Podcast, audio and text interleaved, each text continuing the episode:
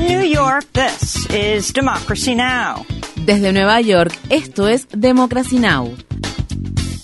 Democracy Now! es un noticiero internacional de radio y televisión que se transmite desde Estados Unidos a través de Internet en democracynow.org.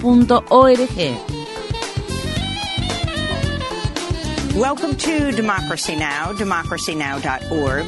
Bienvenidos a Democracy Now! en español democracynow.org barra es, el informativo de Guerra y Paz con Amy Goodman.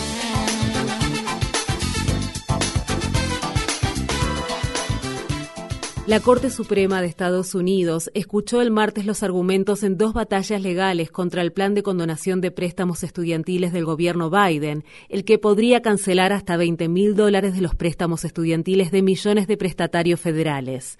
Varios jueces conservadores expresaron escepticismo sobre el plan, mientras que la jueza liberal, Sonia Sotomayor, se pronunció duramente contra los estados republicanos que presentaron una de las demandas argumentando que si se decide el programa, 50 millones de estudiantes se verán afectados y que debería ser el Departamento de Educación el que tome las decisiones sobre cómo manejar la deuda de los estudiantes y no los jueces. Un grupo de activistas en defensa de la condonación de préstamos estudiantiles se manifestaron frente al edificio de la Corte Suprema.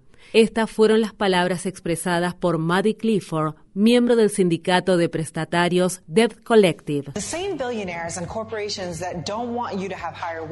Los multimillonarios y las corporaciones que no quieren que ustedes tengan salarios más altos, que quieren acabar con sus sindicatos, que no quieren que reciban atención médica decente y gratuita, que quieren decidir lo que ustedes hacen con sus cuerpos, que quieren implementar más recortes impositivos para los más ricos, son los que además quieren que ustedes se vean ahogados por la deuda estudiantil.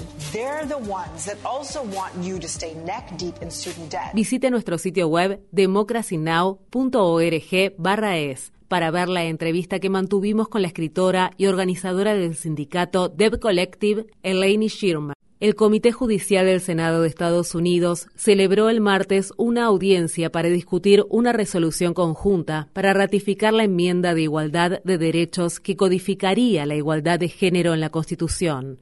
La enmienda de igualdad de derechos se aprobó en 1972, pero nunca fue ratificada y los conservadores que se oponen a ella han argumentado que ya se ha superado la fecha límite para su ratificación. Esta enmienda no solo ayudaría a abordar la desigualdad persistente en áreas como la de los salarios, sino que también podría proteger el derecho al aborto y los derechos de las personas trans y de género no binario. Los expertos legales y constitucionales dicen que el Congreso tiene la autoridad necesaria para cambiar el cronograma de ratificación. Estas fueron las palabras expresadas por la abogada y experta en temas relacionados con la Constitución, Kathleen Sullivan, cuando habló durante la audiencia del martes. Creo que en base al artículo 5 de la Constitución, y dado que el Congreso la propuso y 38 estados la ratificaron, la enmienda ahora es ley, y lo único que se interpone en el camino es la fecha límite de ratificación impuesta por el Congreso, que el Congreso fijó en 1972, modificó en 1978 y hoy tiene el poder de cambiarla. La audiencia del martes tuvo lugar al tiempo que el Tribunal del Circuito de Washington, D.C. anuló un caso que habría obligado al director del Archivo Nacional de Estados Unidos a publicar y certificar la enmienda de igualdad de derechos como parte de la Constitución. En Nigeria, el candidato del partido gobernante Congreso de Todos los Progresistas, Bola Tinubu, fue declarado ganador de las elecciones presidenciales que se llevaron a cabo el fin de semana. Sin embargo, los dos principales candidatos de la oposición han cuestionado los resultados de las elecciones, alegando fraude electoral, al tiempo que los observadores electorales y los votantes han denunciado demoras, cierres y actos de violencia en los centros de votación. La participación en las elecciones fue inferior al 30%. Tinubu, ex gobernador del estado de Lagos, perdió las elecciones en este estado frente al candidato del Partido Laborista, Peter Obi, quien quedó tercero en los resultados generales. Gran parte del apoyo que recibió Obi provenía de los jóvenes votantes, quienes lo veían como el candidato del cambio. Según la Comisión Electoral de Nigeria, el candidato del principal partido de la oposición, Partido Democrático del Pueblo, Atiku Abubakar, quedó segundo en los comicios del fin de semana.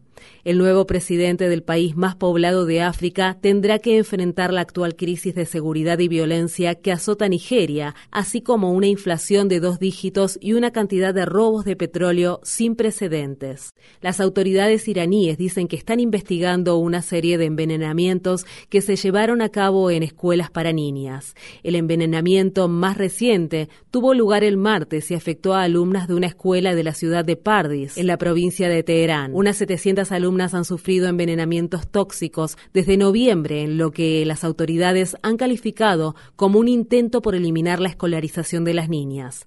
Además, se estima que los ataques podrían estar relacionados con las protestas por los derechos de las mujeres que se desataron tras la muerte de Masa Amini, una mujer de 22 años que murió en septiembre de 2022, mientras estaba bajo la custodia de la llamada Policía de la Moral iraní.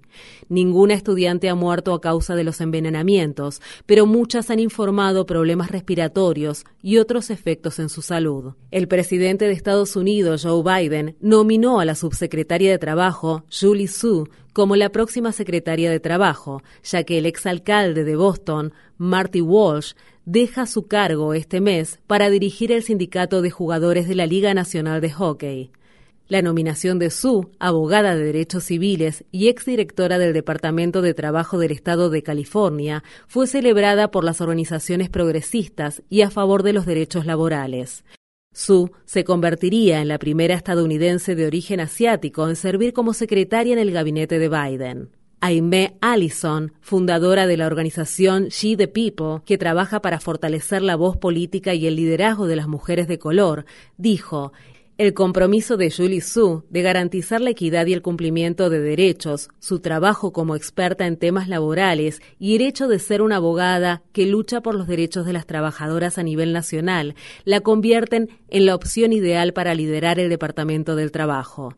Mientras tanto, este martes, los demócratas volvieron a presentar por tercera vez en el Congreso de Estados Unidos una propuesta para la aprobación de la ley PRO la legislación protegería el derecho a la sindicalización y penalizaría a las empresas que llevan a cabo acciones antisindicales.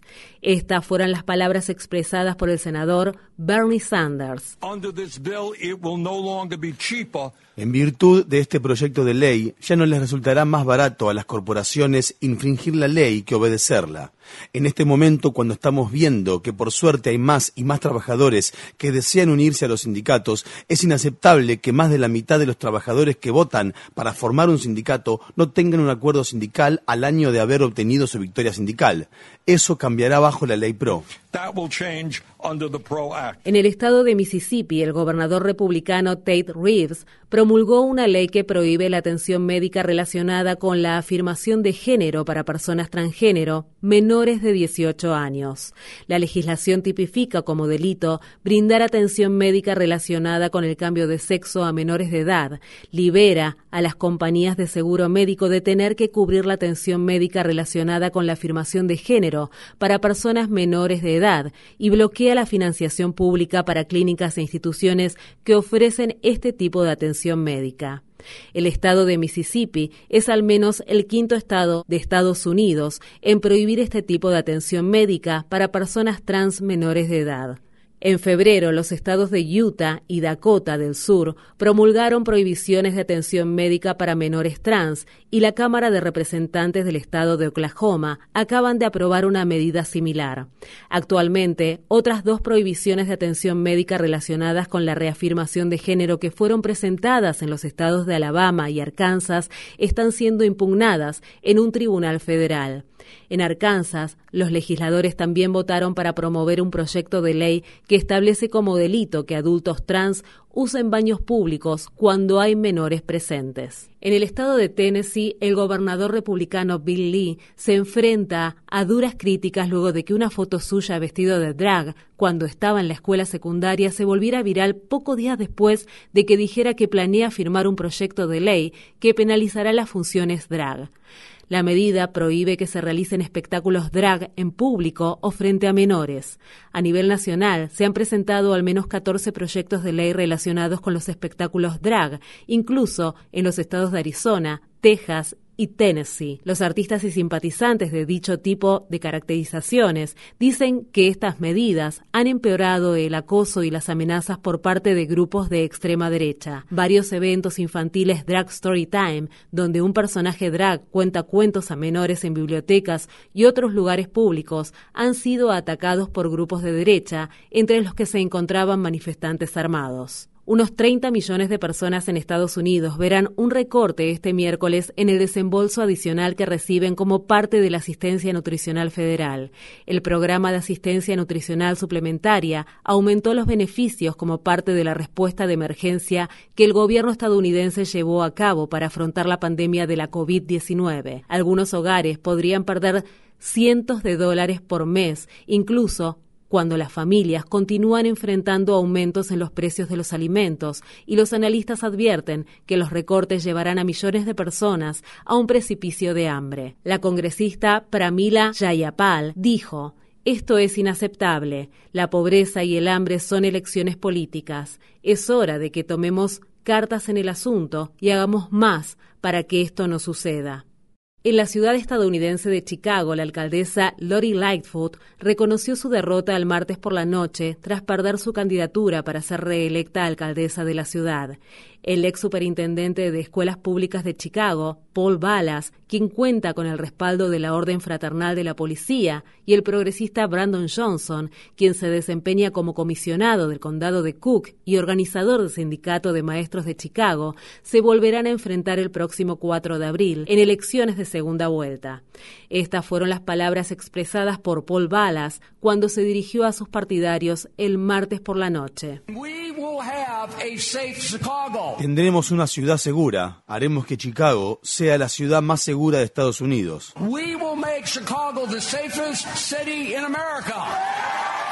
En la contienda por la alcaldía de Chicago, Paul Ballas recibió alrededor del 34% de los votos y Brandon Johnson ocupó el segundo lugar con un poco más del 20% de los votos. Johnson criticó el martes por la noche el historial de Ballas. A Balas lo respaldan las mismas fuerzas que no han hecho nada al tiempo que el crimen ha paralizado nuestra ciudad. Lo respaldan los mismos partidarios que no han hecho cumplir el decreto de consentimiento, incluso después de que Adam Toledo y Laquan McDonald perdieron sus vidas. La alcaldesa de Chicago, Lori Lightfoot, quedó en tercer lugar en la contienda del martes. Hace cuatro años, Lightfoot se convirtió en la primera mujer negra y abiertamente homosexual en servir como alcaldesa de Chicago. Sin embargo, Lightfoot fue objeto de intensas críticas durante su mandato, incluso por su manejo de la pandemia, y ha tenido que enfrentar protestas por la justicia racial, el paro de los maestros de Chicago, altos niveles de delincuencia y el aumento vertiginoso de los impuestos a la propiedad.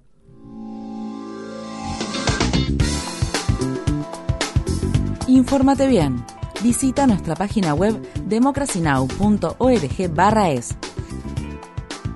Síguenos por las redes sociales de Facebook, Twitter, YouTube y SoundCloud por Democracy Now! es.